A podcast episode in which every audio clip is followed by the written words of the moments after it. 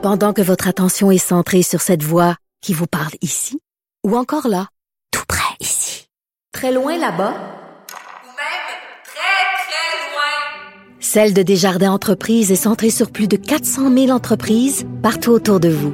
Depuis plus de 120 ans, nos équipes dédiées accompagnent les entrepreneurs d'ici à chaque étape pour qu'ils puissent rester centrés sur ce qui compte, la croissance de leur entreprise.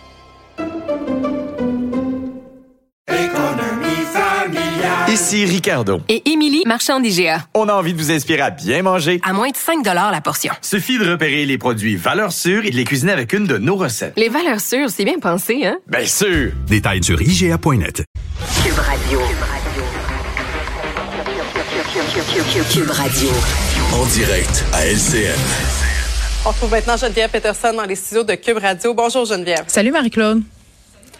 Alors, encore une histoire de dénonciation de gestes à caractère sexuel dans une école secondaire, cette fois-ci l'école Vanguard à Montréal. C'était ce matin dans le Devoir. Il y a dix jours à peine, le collègue Yves Poirier qui rapportait des témoignages d'élèves à qui on a demandé de garder silence encore sur une histoire d'agression sexuelle euh, à l'école des sources à dollars des homos. Mais là, dans les deux cas, ce qu'on se rend compte, c'est que ce sont des ados qui prennent leur courage à deux mains pour dénoncer, mais finalement qui sont pas appuyés. Puis pire, finalement, ils paient même un peu pour avoir pris la parole. Ben, c'est qu'ils trouvent pas nécessairement écho et, ça, c'est épouvantable parce que là, tu fais référence à ces deux cas-là. Rappelle-toi aussi, Marc-Claude, de tout ce qui se passe et qui continue de se passer parce qu'il y a des enquêtes en cours à l'école Saint-Laurent par rapport à ces coachs de basket.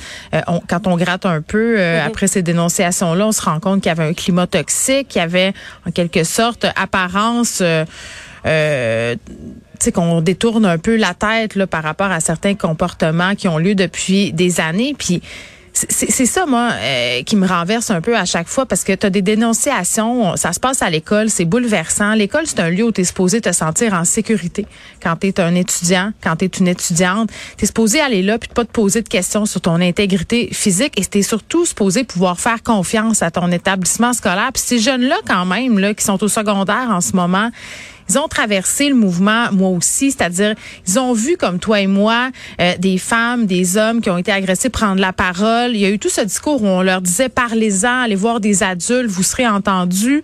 Et là, qu'est-ce qu'on leur dit? C'est ouais, mais là, écoute, euh, pour l'instant, en attendant que l'enquête se fasse, ça serait peut-être mieux. Par exemple, dans le cas de cette étudiante-là à, à Vanguard, puis je rappelle que ce sont des allégations là qui visent un professeur d'art dramatique, certes, mais cette personne-là a droit à la présomption d'innocence ça, c'est très clair.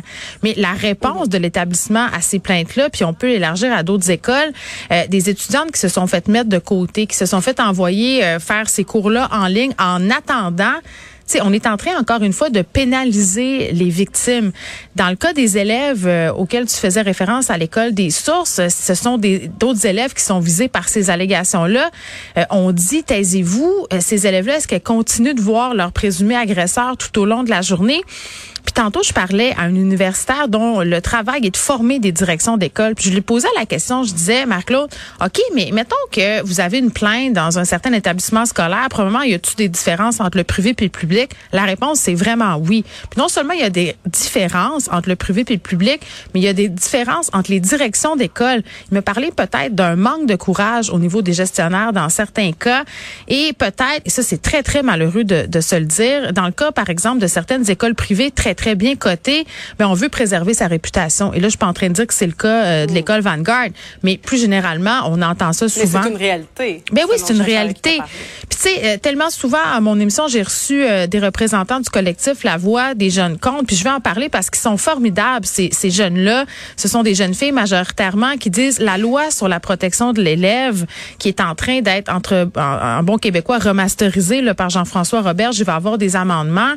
il faut qu'on protège aussi les élèves du secondaire. Il faut qu'on protège aussi les élèves du primaire. C'est pas seulement à l'université, c'est pas seulement au cégep qu'on a des problématiques comme ça. Ça se passe aussi euh, secondaire. Puis bon, euh, paraîtrait-il que dans cet ajustement-là du projet de loi 9, il y aura des balises claires. C'est-à-dire, si une dénonciation, voici ce qu'il faut faire. Comme ça, euh, j'ai l'impression que les écoles seront davantage sur le même pied. Parce que qu'est-ce qu'on est en train de dire aux victimes? Dénoncer, puis ça se peut que ça se passe pas très bien.